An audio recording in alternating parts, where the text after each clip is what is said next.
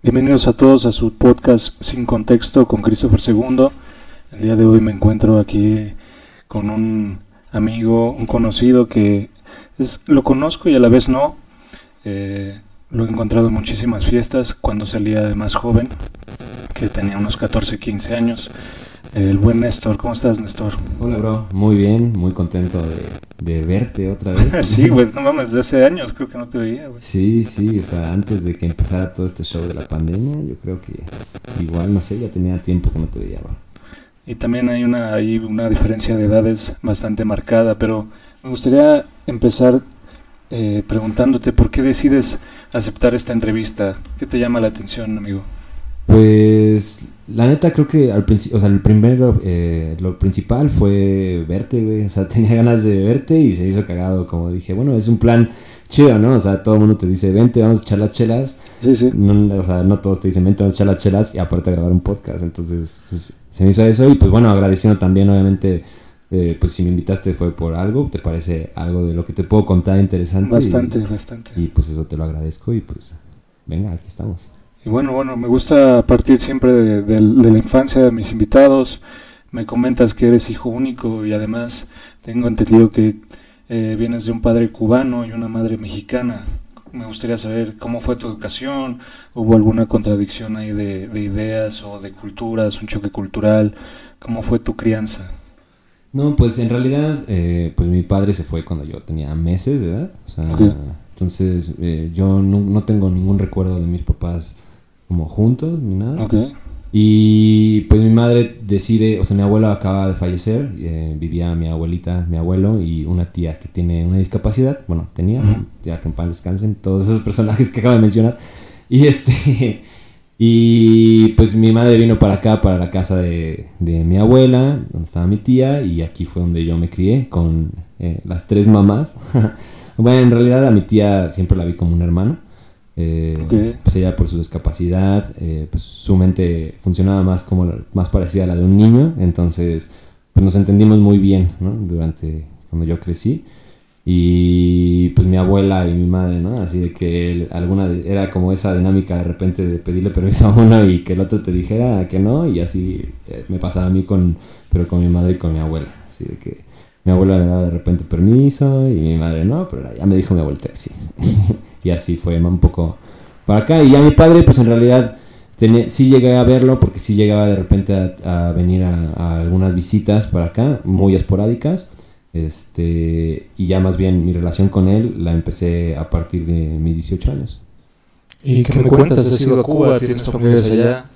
Sí, sí he ido, solamente he tenido la oportunidad de estar una sola vez. La verdad es que me gustaría, eh, pues de hecho hasta vivir allá. Tengo, tengo planeado eh, en algún momento desarrollar eh, algunos proyectos, tanto de fotografía, e inclusive también un álbum musical allá en Cuba. Entonces, pues, este, solamente conozco, te digo, muy, muy poco La Habana y un poco de Varadero, y no conozco en realidad de dónde es mi familia, que es un pueblo que se llama Camagüey. Este, y pues, o sea, sí tengo bastante familia allá, primos y tíos que conozco pues por fotos. Eh, de hecho, hasta de niño sí me llegó a tocar una, una experiencia así chida que tenía una tengo una prima con la que nos escribíamos cartas, cartas, cartas. Literal, literal, cartas. cartas. Entonces eso estaba chido porque pues era la única manera de comunicarme con ella y pues las mandábamos y sí llegaban, tardaban un chingo y así y nos mandábamos de qué dibujos y nos contábamos cómo estaba el pedo cada uno en sus lugares, ¿no? Donde estábamos. Entonces eso estuvo bastante bonito. No la he vuelto a ver, la tengo en Facebook, pero... Ojalá lo escuché pues ya se volvió así de que, de que, pues ahora Facebook, ¿no? Con mi manera de ver las vidas de mis familiares allá y comunicarme un poco con ellos. ¿Y qué dice tu mamá? ¿Tienes algún tipo de personalidad ligada a tu papá? Porque siempre he pensado mucho que, por ejemplo, las personas que tienen descendencia eh, de otros países tienen como más aguante sin mamada. O sea, siento que tienes como otra piel, güey.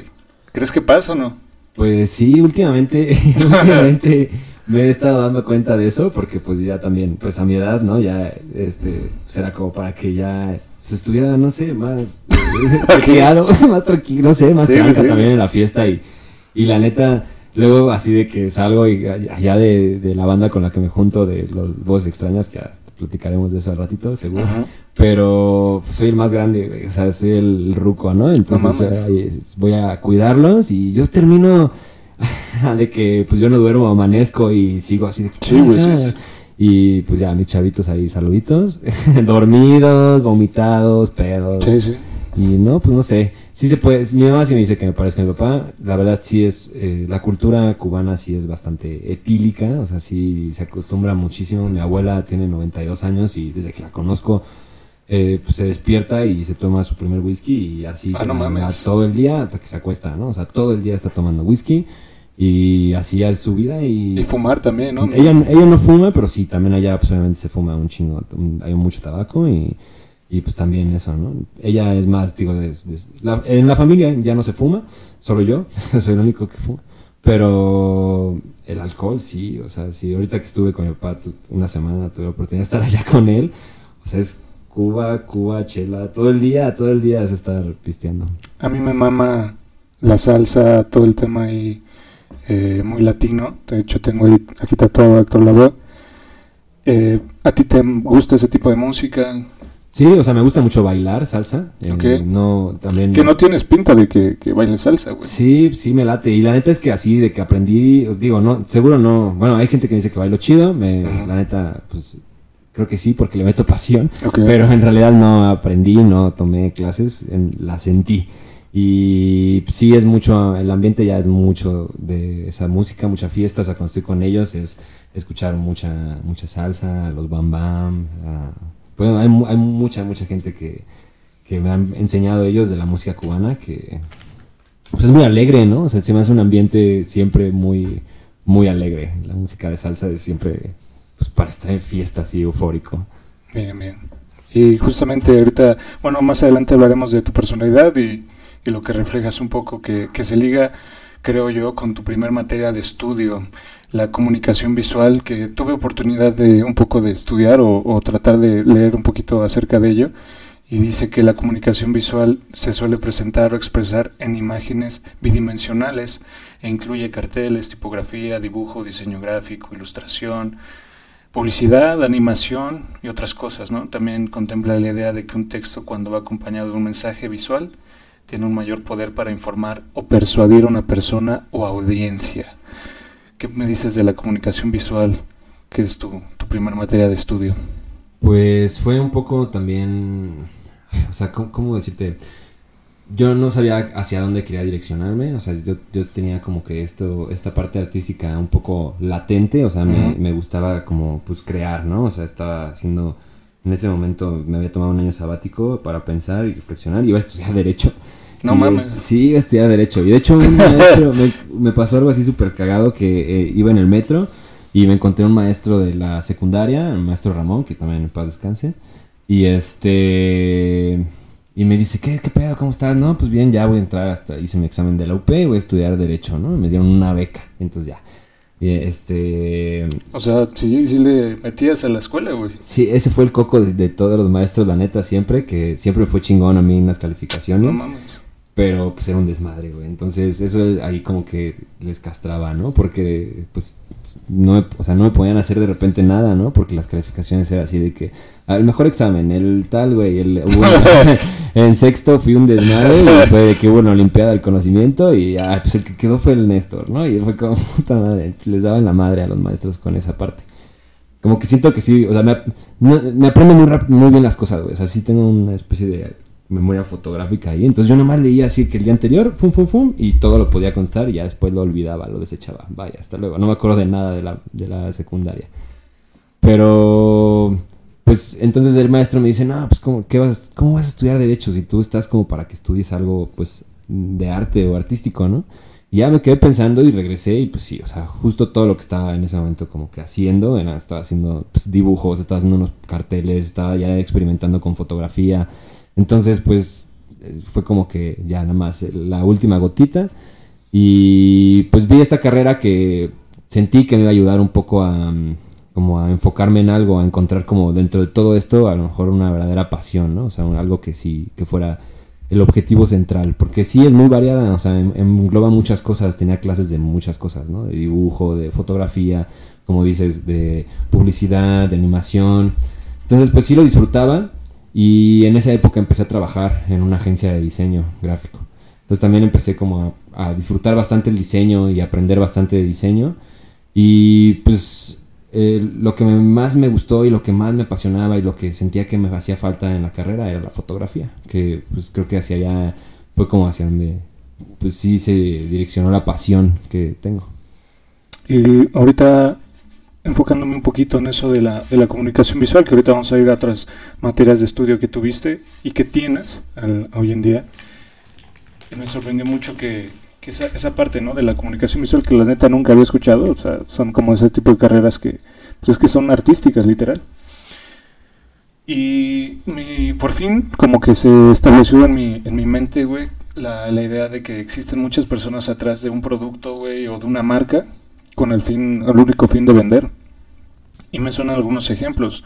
Por ejemplo, la, el porno, güey, el marketing hacia la campaña de publicidad de comida, o la mala publicidad eh, que llegan a hacer, ¿no? Por ejemplo, eh, de algún tipo de alimento, güey, drogas, que ya también ahorita hablaremos de esa parte, güey. ¿Tú qué opinas de eso? ¿E-, ¿Ese es el fin que busca un comunicador o es... ¿Cómo lo, cómo lo defines tú, güey? Pues sí, o sea, en realidad el, creo que donde se pierde, o sea, no se pierde, pero tal vez se separa un poco eh, como lo artístico de toda esta parte ya más marquetera, pues es justo eso, ¿no? O sea, porque al final eh, trabajas para un cliente. Entonces, El tu objetivo es, sí, con tus técnicas y con tu conocimiento de, eh, de tus estudios de arte, pues hacer, un, o sea, hacer que el producto del cliente funcione, ¿no? O sea, es un poco de control mental y de manipulación también, ¿no? Entonces, pues, no sé si ese en realidad sea el fin como tal del arte, ¿no? Pero, pues ahí es justo como esa, donde está escabroso el tema, ¿no? Porque, pues sí, o sea, sí hay conocimientos de arte atrás y sí hay un trabajo artístico en muchas de las cosas que vemos, ¿no? De publicidad y, pues que nos orillan a, eso, ¿no? A consumir. Pero pues también obviamente hay otra parte de estudios de, justo de la mente, ¿no? Y de, y de cómo funcionan los, este, pues, los consumidores y los clientes, los compradores. Entonces, pues ahí como que también pues se pierde un poquito el uno de los que yo creo que es eh, un objetivo muy chido que tiene el arte, que es pues el de eh, eh, la expresión de como pura, ¿no? De, de sin intención de pues de esto, de vender, ¿no? O sea, solo es expresión con el, con el fin de conectar, tal vez. O sea, que sí conectes con, eso, pero pues no que te orille justo a, solo comprar, ¿no? Y ahorita que, que mencionaba ese tema de las drogas, me intriga mucho, por ejemplo, que en Instagram ahorita hay muchas noticias, muchos perfiles de noticias, donde satanizan eh, tal vez la marihuana, que, es algo que me gustaría platicar contigo, ¿no? creo que tienes la apertura para hablar de eso.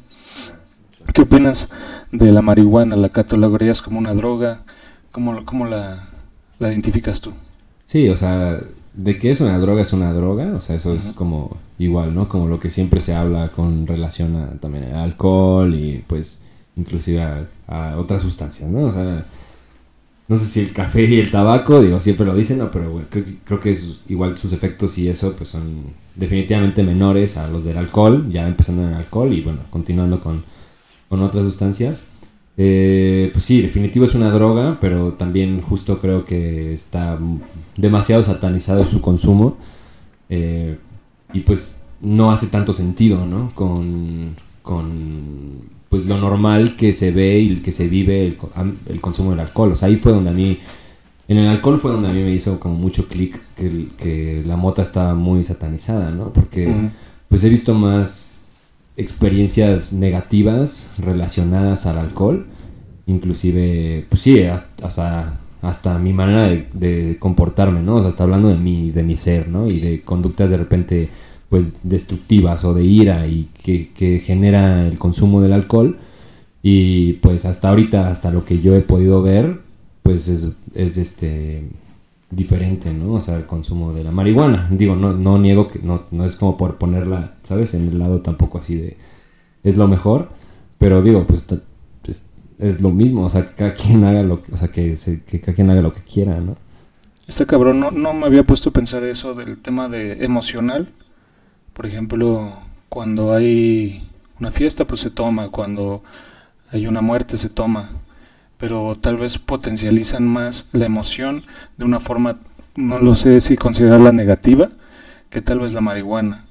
La marihuana puede llegar a ser como un calmante pero no sé, el alcohol siento que es como. te potencializa al 100%. Sí, güey. O sea, por ejemplo, un ejemplo con. con este. Con una chava, ¿no? Con, la que tengo una relación. Este. Hemos discutido. puta, varias veces cuando los dos estamos pedos, ¿no? O sea, y tenemos de repente. Ni siquiera a veces es el verdadero problema, o sea, es, traemos cargando alguna, justo una emoción y el alcohol la potencializa y ya, ¿no? O sea, se, desata pues, la, discusión.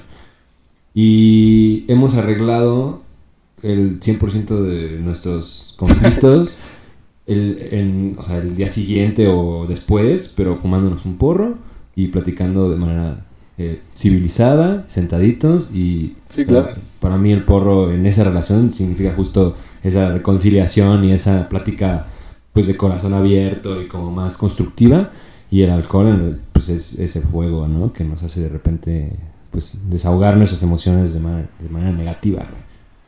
¿A qué edad saliste del closet? ¿Coinciden o no sé, eh, mis amigos fresas, el, el closet verde?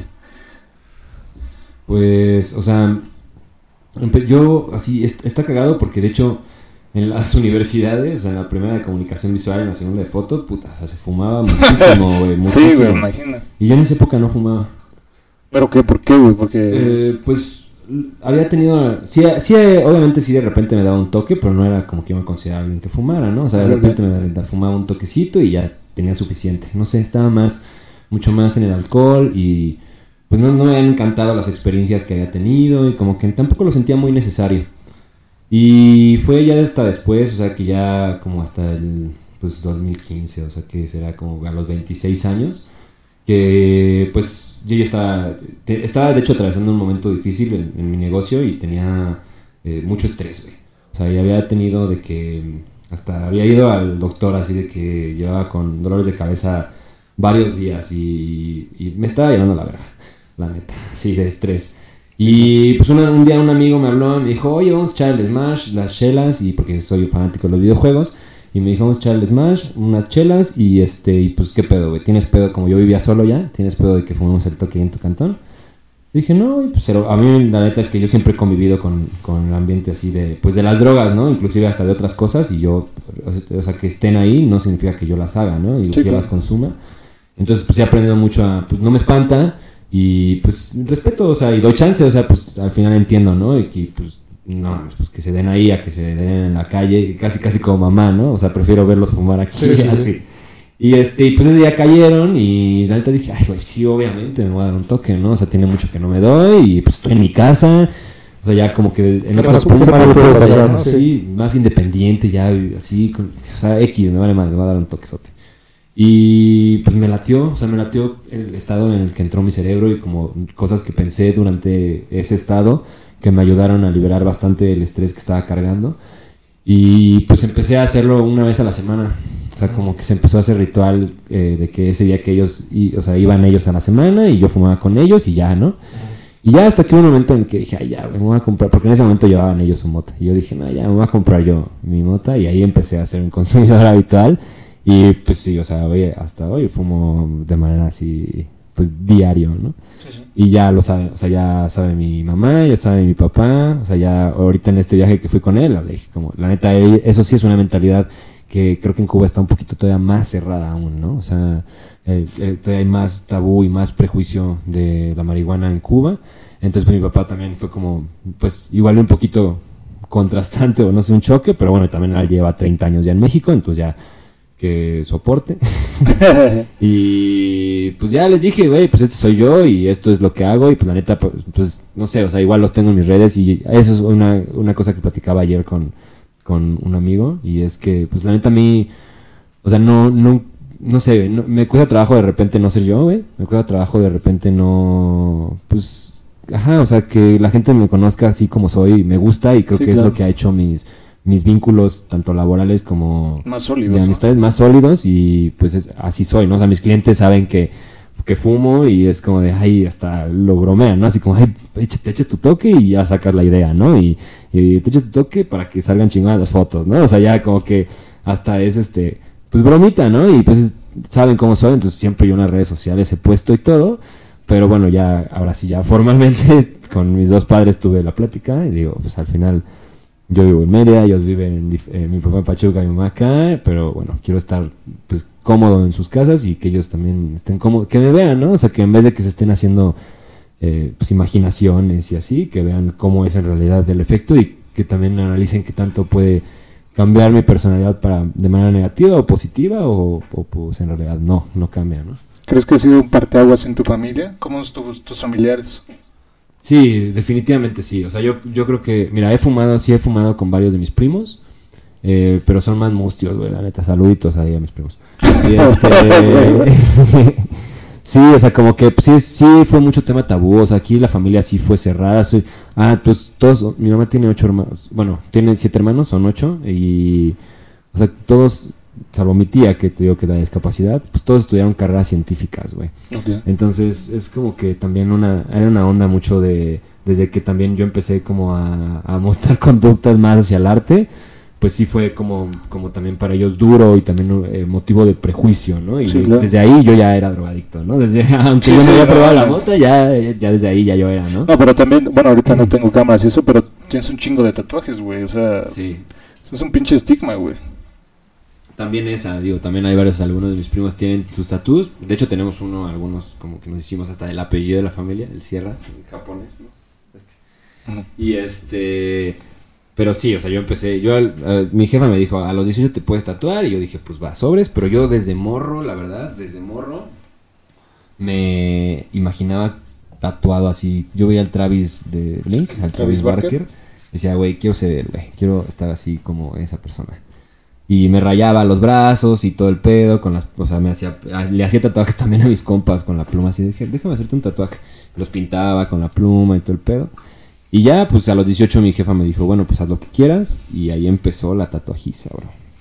Que, que son un chingo de temas que me, me gustaría platicar contigo, pero ahorita que estamos hablando de la mota, eh, en, en experiencia propia, la neta, no sé si a todos nos pasa porque desconozco los términos médicos y científicos, pero ahorita que hablamos de potencializar, creo que es mucho el cambio, güey, que te hace la mente cuando ves una película, güey, o cuando escuchas una canción.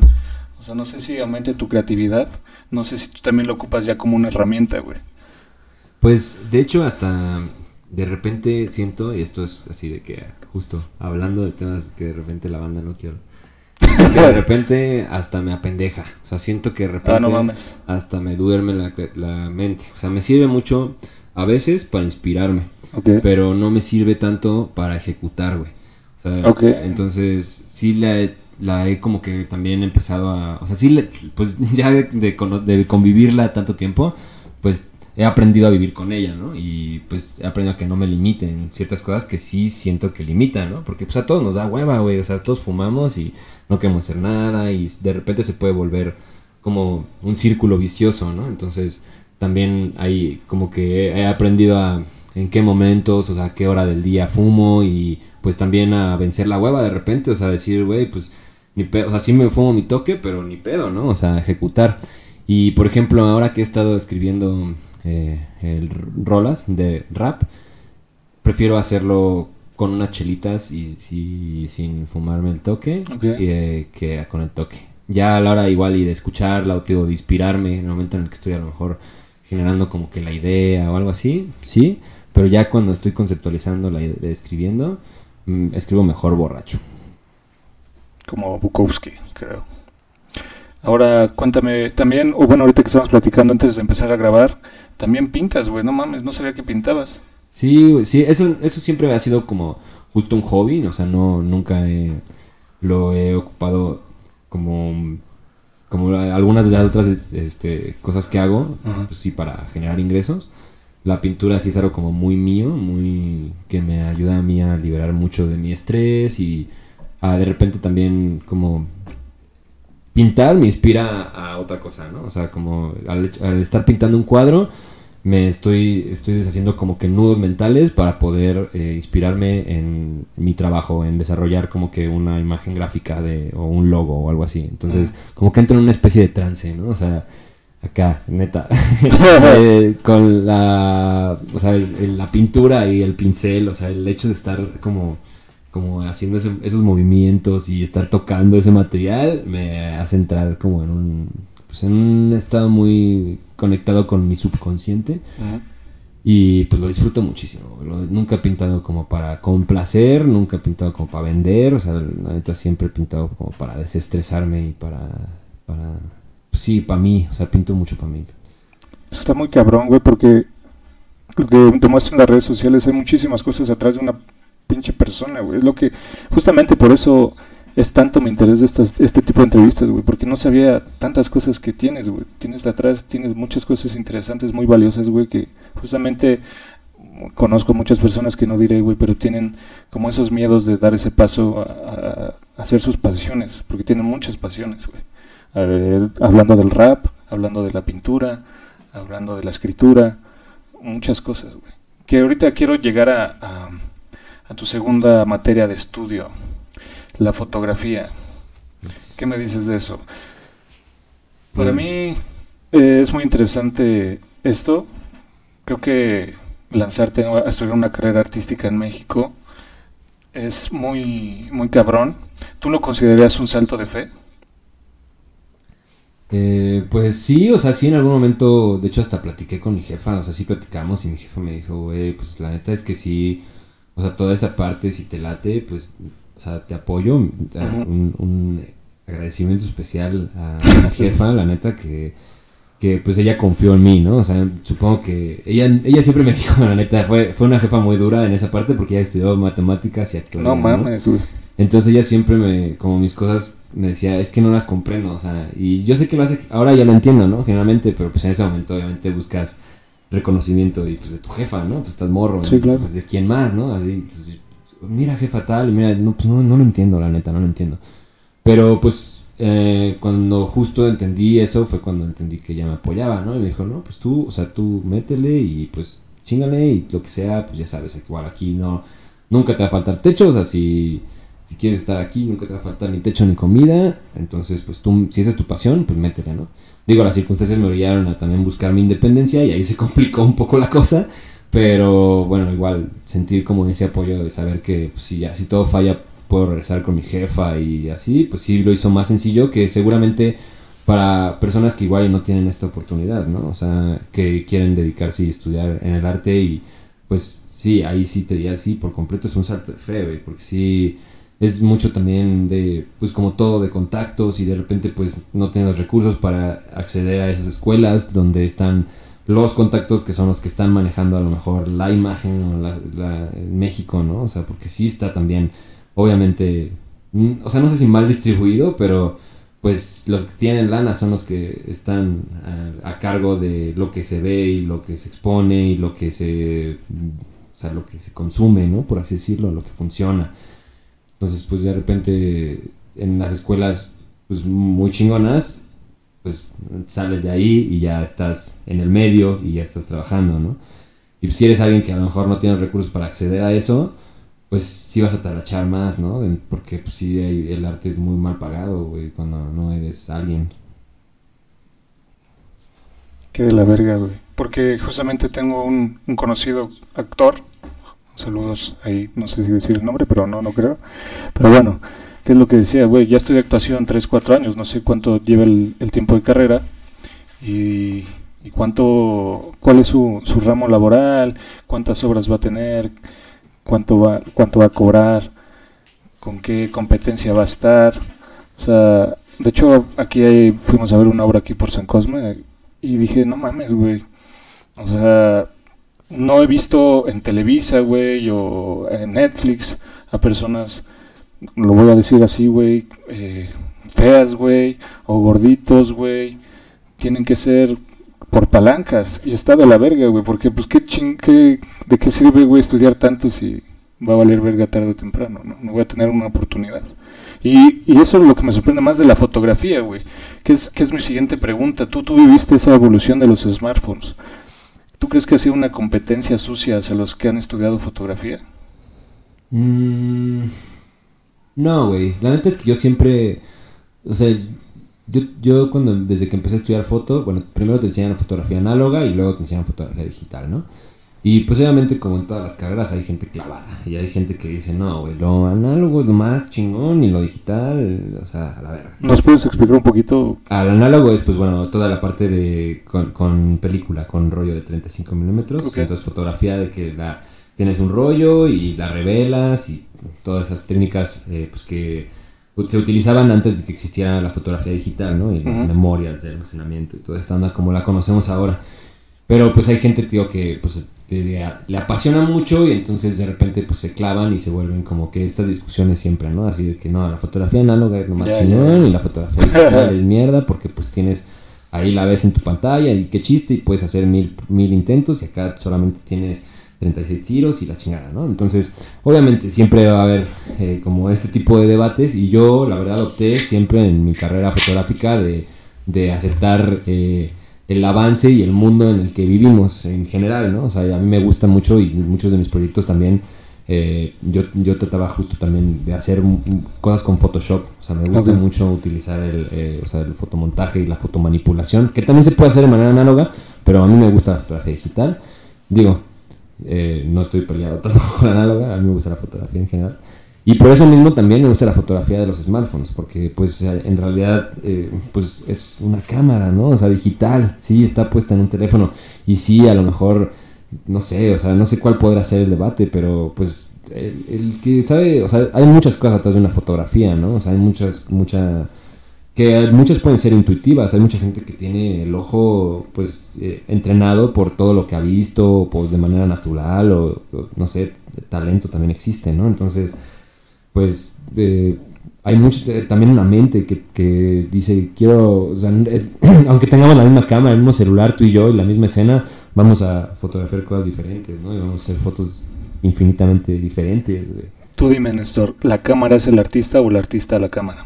No, el artista puede hacer una fotografía con lo que sea, ¿no? O sea, hay, eh, como ya hablando justo también de estas técnicas antiguas, pues las, hay cámaras que literal son cajas con un hoyo, ¿no? O sea, nos enseñan a una Sí, cámara, sí, sí. es- estenopeica se llama, y pues es nada más como el concepto más rudimentario de una cámara y pues con eso puedes hacer imágenes si quieres, si quieres con un celular. Hay un vato que me gusta mucho, no me acuerdo cómo se llama, pero en Instagram, que hace fotos con una cámara que venía en un, este, que era el, como el aditamento del Game Boy Color. Eh, había una camarita que el Game Boy Color tenía que fotografiaba así como, pues no sé, como en pixeles, muy pixeleada. Y hay un artista que se dedica a hacer imágenes con eso, ¿no? O sea, yo creo que, pues, no, el artista hace, crea de donde, o sea, crea justo de donde no hay nada, ¿no? O sea, con lo que sea.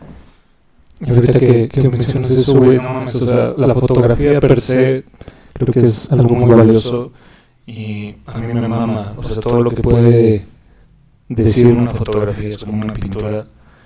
O sea, veo eh, tema de bodas, ¿no? También de guerras, las pandemias, las pandemias, por ejemplo, en España, la gripe española, güey. eh, Conciertos, güey, Queen, güey, o sea, todas esas cosas quedan grabadas por toda la eternidad gracias a una fotografía, güey. Eso creo que es sumamente valioso, que es, es uno de los mayores inventos, yo creo. Pero cuéntame, ¿en qué te especializas? ¿Qué te gusta hacer? Pues a mí me gusta más, eh, lo que más me gusta dentro de la fotografía es el retrato. O sea, Ok. me gusta eh, justo esto que menciona, no, para unir un poco con lo que mencionabas, eso es una parte muy, muy chida de la fotografía, como esta parte documental, ¿no? O sea, donde, donde puedes este, registrar eh, eventos históricos de la humanidad y de tu vida propia, ¿no? Todos tenemos nuestro archivo, ah, hasta todavía, seguro nosotros, algunas fotos impresas han Sí, de güey. tener nuestros papás, ¿no? Que ahorita son selfies. Y ya ahorita hay selfies, ya, y pues Sí, también está en el mundo digital, ¿no? O sea, de, nue- de nuevos bebés igual y nunca tienen foto impresa, ¿no? O algo güey. así. Pero a lo que iba con eso es que también está la parte en la que eh, plasmas un poco también, pues lo social, ¿no? Porque al yo hablar de mí, hablo de un contexto social y geográfico. Hablo de, de sí hablo de Néstor, obviamente, como individuo, pero también hablo de pues de alguien que no se llama Néstor, que vive en el, que nació en, en, este punto geográfico, en esta sociedad, ¿no? Y pues eso al final es combinado con varias expresiones, pues retratan a la sociedad, ¿no? que me tocó vivir, o sea, la sociedad mexicana de, de mi época, ¿no? Y entonces, pues también implica a los artistas que yo consumo y todo, y que yo veo y que, que baso en eso mi, pues, eh, parte de hacia dónde quiero direccionar mi estética cuando trabajo, pero lo que quiero yo hacer, pues, es retratar personas que lo que a mí ahora ya mi onda, o sea, la he descubierto a través del tiempo, pero siempre me ha gustado el retrato, pero ahora, pues, el hilo conductor es que, pues, retratar a personas que me rodean, ¿no? De diferentes ámbitos y de diferentes cosas, un poco como tu podcast también. o sea, que pues al conocer así a varios individuos y al yo hacer una, una interpretación de ellos, porque eso sí me gusta, o sea, me gusta platicar mucho, me gusta mucho de, mi trabajo, que tengo de repente mucha intimidad con la persona con la que, a la que voy a retratar, ¿no? O sea, aunque a veces haya otra persona en, en, el set, eh, puede ser algún acompañante, algún asistente, lo que sea, siempre hablo mucho con esas personas, o sea, con, con mi modelo, con, con, la persona retratada, y pues trato de hacer un poco eh, de esto, ¿no? O sea, de, entrevistarlo un poquito, conocer un poquito de ellos y a, través de eso yo hago como mi interpretación estética de cómo me gustaría verlos, como si fueran personajes, o sea, a mí me gusta, esa es como que mi trip, quiero que sean, cada de mis fotos como que parecen personajes de, pues de algo, ¿no? O sea, de una historia y pues a la misma vez son muy ellos, ¿no? O sea, es como un, un lado de ellos, de retratarlos. Y bueno, antes de, la entrevista platicaba con mi novia y debatíamos, ¿no? El tema de, ser freelance. No es lo mismo para mí ganar dinero cumpliendo ocho horas diarias, eh, realizar reportes, güey, un trabajo completamente de oficina a un trabajo de fotografía. ¿Cómo es para ti vivir con este estilo de vida? Pues mira, ya hoy en día llevo como 10 años, un poco más, tal vez 11, eh, viviendo así. Antes yo sí tenía un trabajo primero en la agencia de diseño y era pues, normal, o sea, ir a oficina, horario normal. Y después trabajé en, en Grupo Expansión, pero igual tenían trabajo de oficina. O sea, de repente salía a hacer foto, pero sobre todo estaba en la oficina, ¿no? Y este. Y pues cuando me salí de todo esto, la verdad es que. Pues sí se puede, o sea, no. Hay muchas opciones. La que yo me encontré primero fue la de las bodas. Y pues las pagan muy mal, ¿no? Pero todas las agencias están buscando fotógrafos. Y pues te metes una chinga de ocho horas que te la paguen, no sé, a mil varos.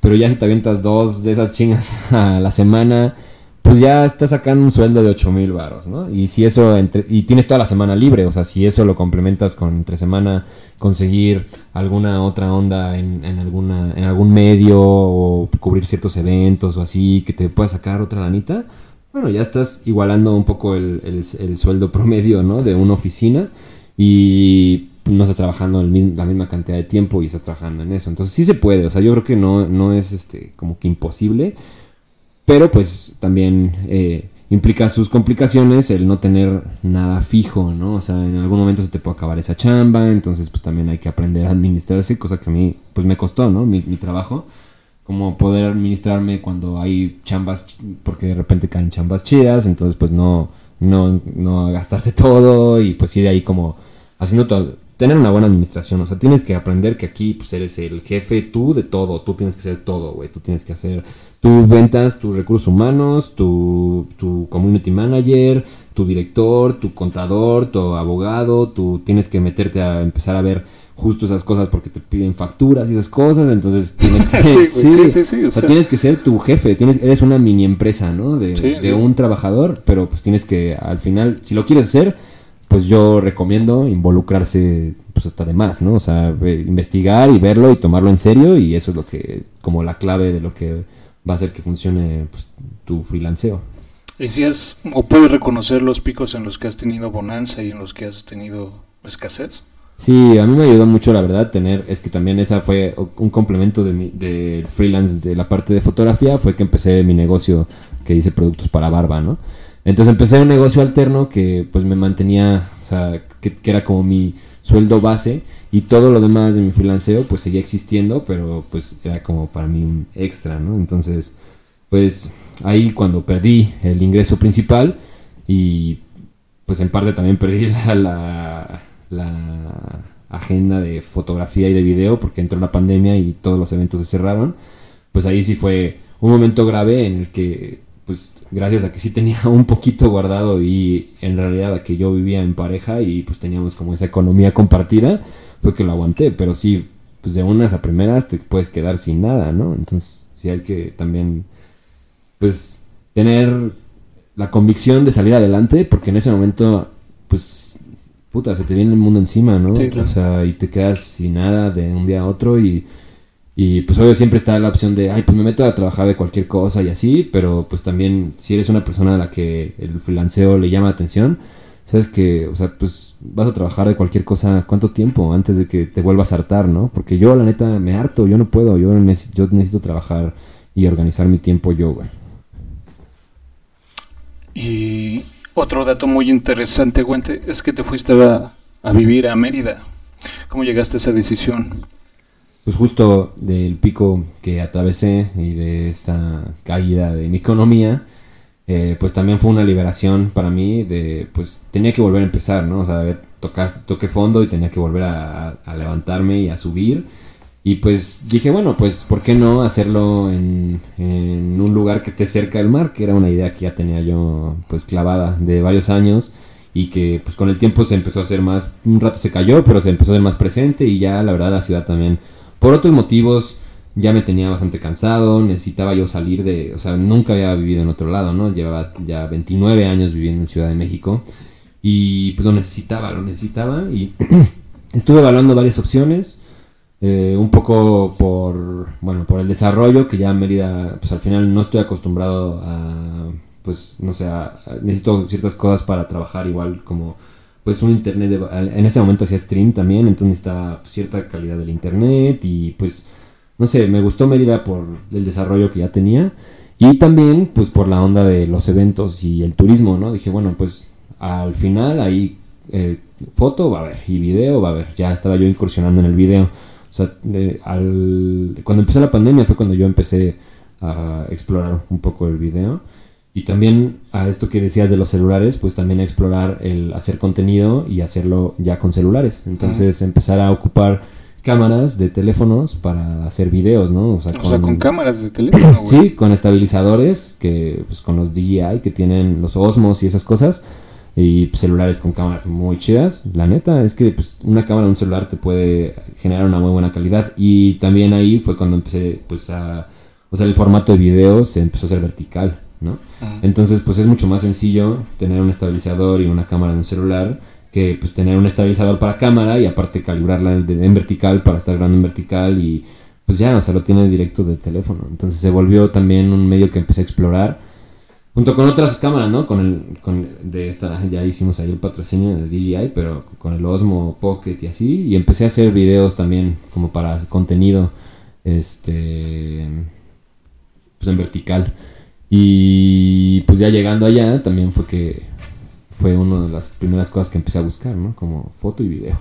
Pero independientemente de, de lo profesional, ¿no te fue difícil estar en, desde, bueno, de una, una metrópoli a, a estar en provincia?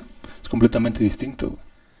Sí, pero creo que ya mi mente lo necesitaba. O sea, creo que la verdad me hizo muchísimo bien, ¿no? O sea, en ningún momento, dentro de todo, o sea, yo solo fue, mucho fue subir, o sea, mucho fue salir de, de igual hasta una especie de depresión, ¿no? Que me había causado todo esto de, de, haber perdido mi negocio y pues también tuve la pérdida de mis perros en ese momento y pues bueno, cuando me fui a Mérida, me separé de mi expareja, ¿no? Eso no mames, dejaste todo, güey. Dejé todo, ¿no? Entonces, pues...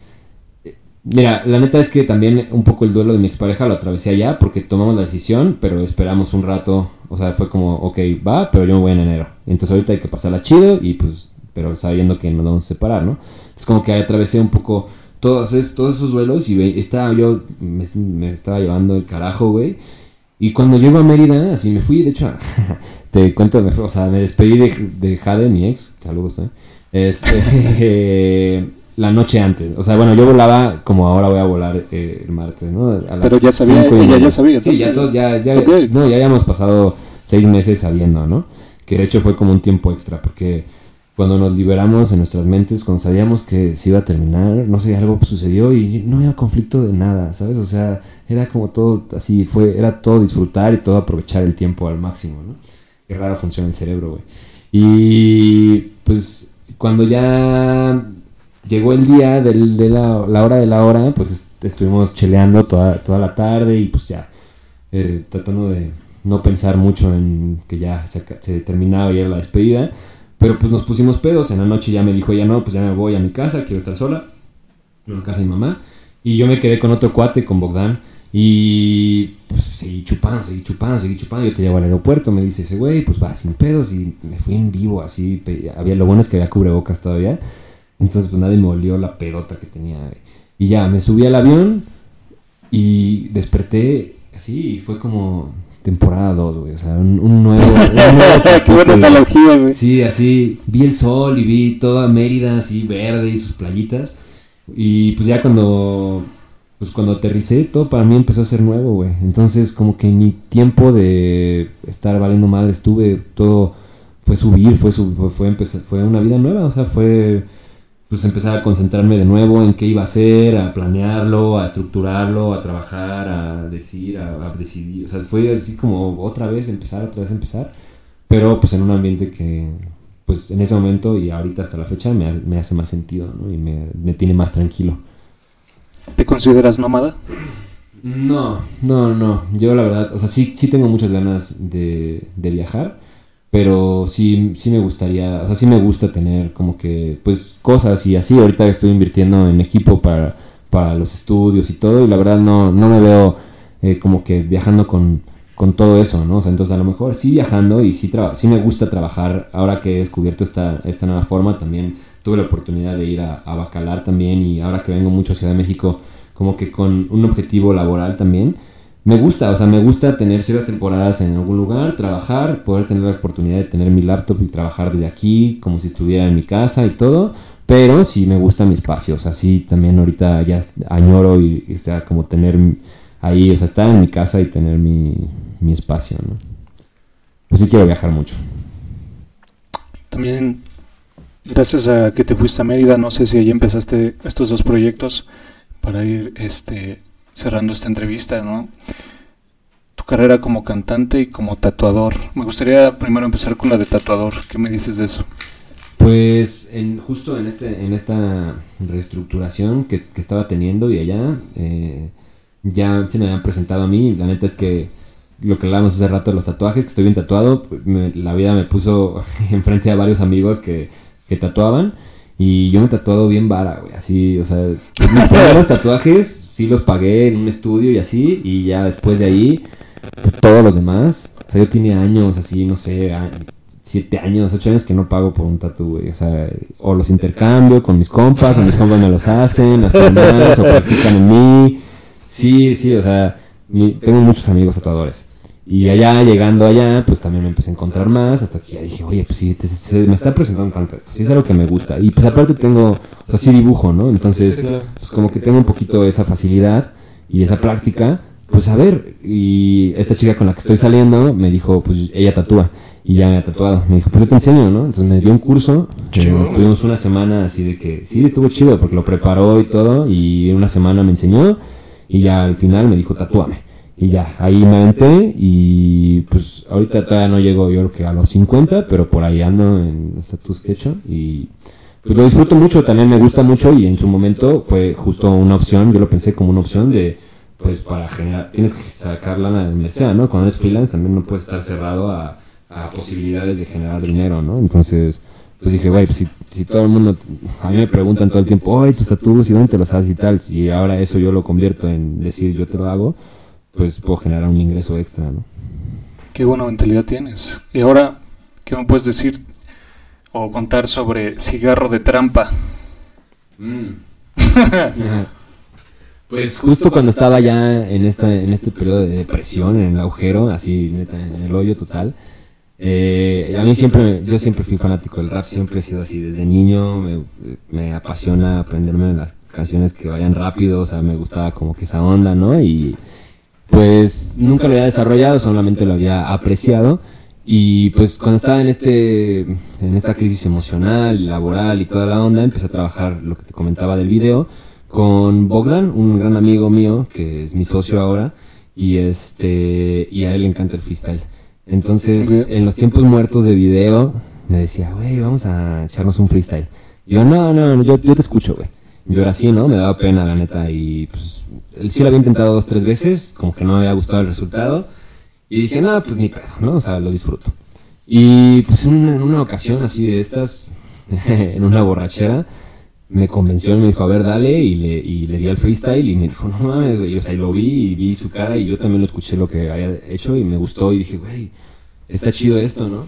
Entonces me encontré también como un eh, espacio para refugiarme en todo esto que estaba viviendo, ¿no? Entonces me encerraba, eh, pues en el estudio que en ese momento tenía, que no era un, estudio musical, sino un, cuarto donde trabajaba yo, donde estaba mi escritorio, eh, porque pues vivía con mi expareja y estábamos en pandemia, entonces pues, estábamos 24/7 ahí metidos en el departamento, ¿no? Entonces pues por eso es que digo que lo encontré como un refugio para empezar a hablar un poco de mí y pues empecé a explorar, ¿no? Digo, el cigarro de trampa es la tercera canción que hice y de hecho...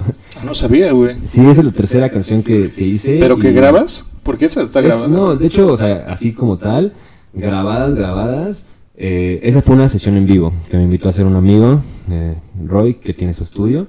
Eh, estaba haciendo unas sesiones en vivo y me invitó a hacerla y esa canción pues, la grabamos de lo que salió de esa sesión, ¿no?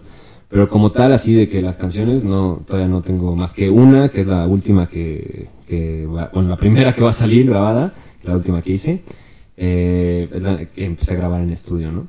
Pero pues antes las grababa así ahí en la compu, con, tenía mis audífonos de streamer, entonces con el micrófono de los audífonos de streamer y pues ahí en la compu en un programita online que encontré.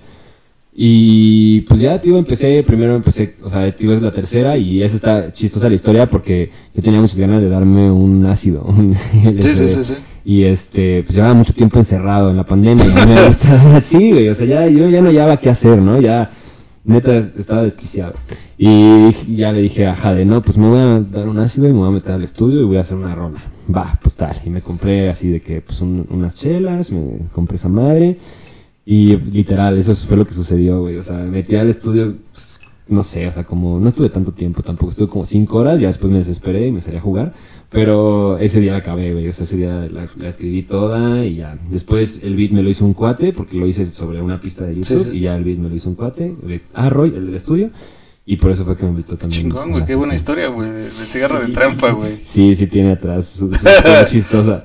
A mí me da risa por eso, y me da risa porque le gusta mucho a la gente y siempre me acuerdo y digo, ay, qué drogado estaba. es que fíjate, güey, está muy cabrón ser creador, güey, y ahorita, después de todo lo que platicamos, por ejemplo, ahorita con el podcast, güey, eso es un pedo, güey, de empezar de cero, de un desconocimiento total, y tienes que ir creando. Eso, eso del beat, güey, de estar en YouTube, o sea, tienes que usar las herramientas que encuentras. Está muy, muy perro. Y qué chingón, güey, que, tienes también ahí un grupo, ¿no? Un, un crew. Sí, pues ya cuando, cuando llego a Mérida, llegué con el chip también, o sea, en, esta nueva estructura dije, va a ver, güey, pues si, si Sara tiene este pedo, porque ya estaba escribiendo más, ¿no? Ya tenía como seis canciones cuando llegué a Mérida. Y dije, ok, ya Sara tiene este pedo, ¿no? Te está gustando escribir, te, te gusta rapear. Eh, lo, que, lo poco que has mostrado, pues has recibido como justo también una buena respuesta, ¿no? De amigos que tengo músicos que les he preguntado su opinión sincera, ¿no? O sea, porque pues sé que muchas veces la banda te dice, sí, ah, huevo, venga, bro. Entonces yo tengo unos amigos con los que soy bastante eh, objetivo cuando ellos me piden su opinión eh, como así creativa, ¿no? Y viceversa. Y viceversa. Entonces fui con ellos y, güey, no, sí, sí, sí. Entonces yo tenía como que esas respuestas y llegué a, América, a Mérida y, dije, bueno, pues tengo que llegar aquí, soy una nueva persona, puedo empezar a ser ya mi personaje, ¿no? Entonces pues fue cuando empieza a cambiar y ya eh, dije, pues bueno, ya tenía unos amigos que me decían nene. Y me gustó, me gustó, me gustaba el apodo y dije, bueno, pues voy a ser el nene Santana. Y desde que llegue acá, así me voy a presentar, o sea, con la gente, nene Santana, nene Santana. ¿Y qué? Y, porque soy rapero, soy rapero, soy rapero. Y así, ¿no? Entonces, ya después, de hecho hasta me presentaba primero como, ah, yo soy rapero tal, pero también hago fotografía, ¿no? Pero también hago video. ajá, sí, sí, sí, o sea, ese fue como que mi chip, ¿no? Así, primero yo quería que la gente ubicara ese pedo. Y hasta que llegué y me topé un día con una amiga, que, bueno, ahora era una amiga mía, que es la Diabla, que también es rapera, y me dijo, ah, pues yo también soy rapera, mándame tus rolas, le mandé sus rolas, y me dijo, bueno, yo empecé de esta manera. Entonces ya se me abrió el camino y me dijo, ve y te paras en un open mic. Yo no sabía ni qué pedo, ¿no? Yo nunca había estado en la música, nunca había estado en el rap. O sea, ahora que ya estoy eh, metiendo allá, metido en, un poco en la escena de, Mérida, pues empiezo a escuchar de las trayectorias de, pues de los, mis bros de allá, ¿no? De mis homies de allá que pues sí, desde morros ahí empezaban y que pues no sé, muchas cosas que yo no estuve, ¿no? Yo estaba en otro pedo, yo estaba haciendo otras cosas y pues nada, encontré el camino, me paré ahí y, y cuando me presenté tuve buena respuesta y conozco a Voces Extrañas, que es una crew de raperos de allá, o sea, todos, bueno, eh, si no miento, todos son de allá. Este, y pues eh, una otra gran pieza que es Asael, que es que les hace sus videos, ¿no? Entonces ya es una crew que ya ellos graban, o sea, tienen, tienen el estudio musical, tienen, o sea, es una casa y tienen un estudio y son eh, de un barrio allá que se llama Canacín. Y pues me invitaron y me, empezaron a jalar para, para, empezar a hacer video con ellos y pues ahora ya me eh, ya soy parte de la crew, entonces ya voy a empezar justo por eso es que grabo ahora ya la primera canción, ya grabada desde el estudio de Voces Extrañas y pues próximamente se viene el video, primer video musical, ¿no? Digo, está Cigarro de Trampa en YouTube, pero de la live session, ahora sí ya viene un, pues un, video, un videoclip, güey. Qué chingón. Para ir cerrando esta entrevista, Néstor, me gustaría preguntarte qué te falta por cumplir.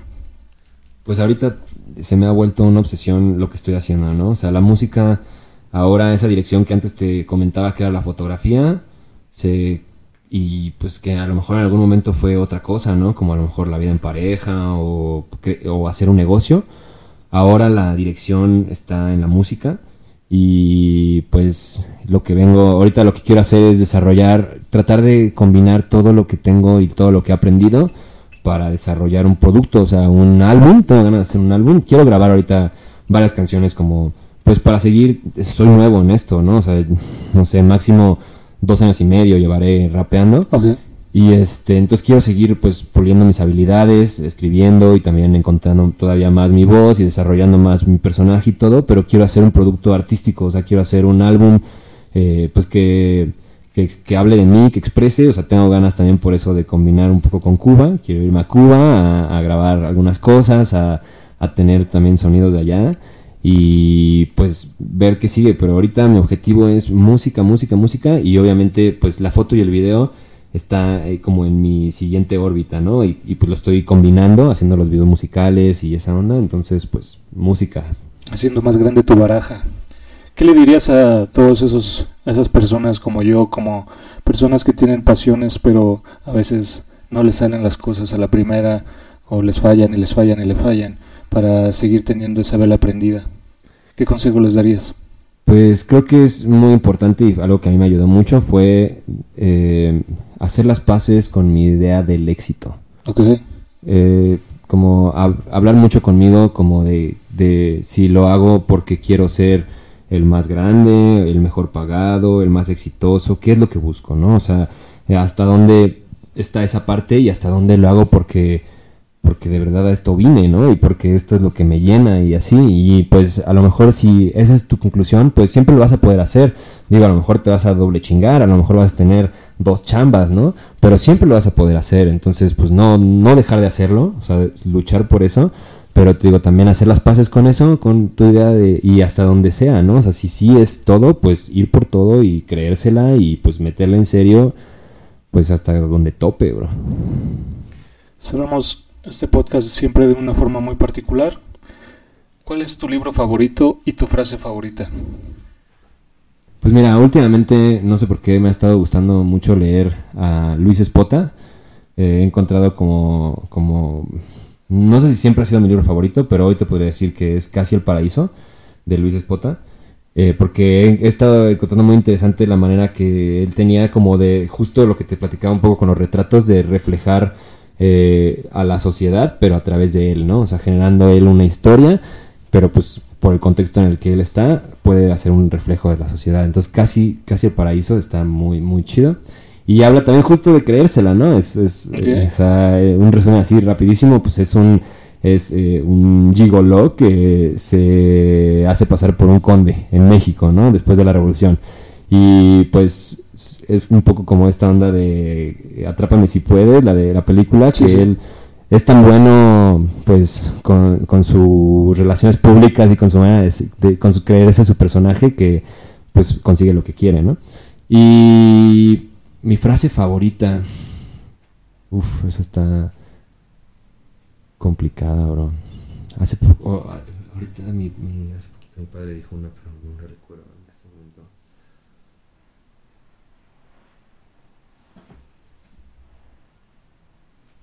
Pues bueno, una, una eh, dos, dos renglones de una canción mía que es la primera que escribí, que es eh, si lo intentas quédate sin aliento, la llamarada se apaga, ponle viento, ¿no? Que es eh, un poco como haciendo mención a esto que decíamos ahorita con cómo concluimos, ¿no? Que pues sí, hay veces que la llama de una pasión se apaga y pues tienes que prenderla, ¿no? Nadie la va a prender por ti, ¿no? Entonces pues búscala y si lo intentas, pues inténtalo con todo, güey. No me queda más que agradecerte el Chile porque aceptaste la invitación me, me gusta mucho este, tema, este tema del podcast porque el invitado no sabe qué le voy a preguntar. Eh, yo no me atreví a darme un toque, güey, porque ya lo intenté una vez grabar así, güey, es un pedo, güey. pero, pero nada, muy chingón, güey. No conocía muchas cosas de ti, güey, y me parecen muy valiosas. No sé, ayúdame con tu presentación al público. Ahí hay un saludo para Voces Extrañas, para toda tu, tu banda. Obvio, obvio, igual, eh, pues primero gracias, bro, o sea, por la invitación, por podernos platicar así, este, la neta estuvo, estuvo muy chido. Y pues obvio, eh, pues soy el Nene Santana, eh, ahí me, pueden seguir en las redes, Nene, pero con tres en lugar de es. Y pues obviamente saludos a Voces Extrañas, también Voces Extrañas en todas las redes sociales, ahí pueden ver tanto el material pues, de audio como el video, ¿no? Que estamos haciendo. Y pues nada, Néstor Santana. es ¿Qué te dedicas? ¿Cuántos años tienes? Ah, me dedico a la creación de contenido, tal vez se le llame ahora de esa manera, no sé, pues a producir, a crear. Tengo 31 años. Eh, pues nada, ¿qué más? Ah, ¿Algún saludo que quieras enviar? El nene, pues nada, todos los mencionados en este podcast, pues, porque obvio forman parte importante de, mi vida, ¿no? De Natalia, no dije su nombre, pero ahora lo digo, y todos los demás ya fueron mencionados, y pues a la gente que ha creído en mí, ¿no? Y pues a ti, bro, sobre todo. Ya nos vemos después a ver qué dice la vida. Muchas gracias a todos por escucharnos y nos vemos hasta la próxima.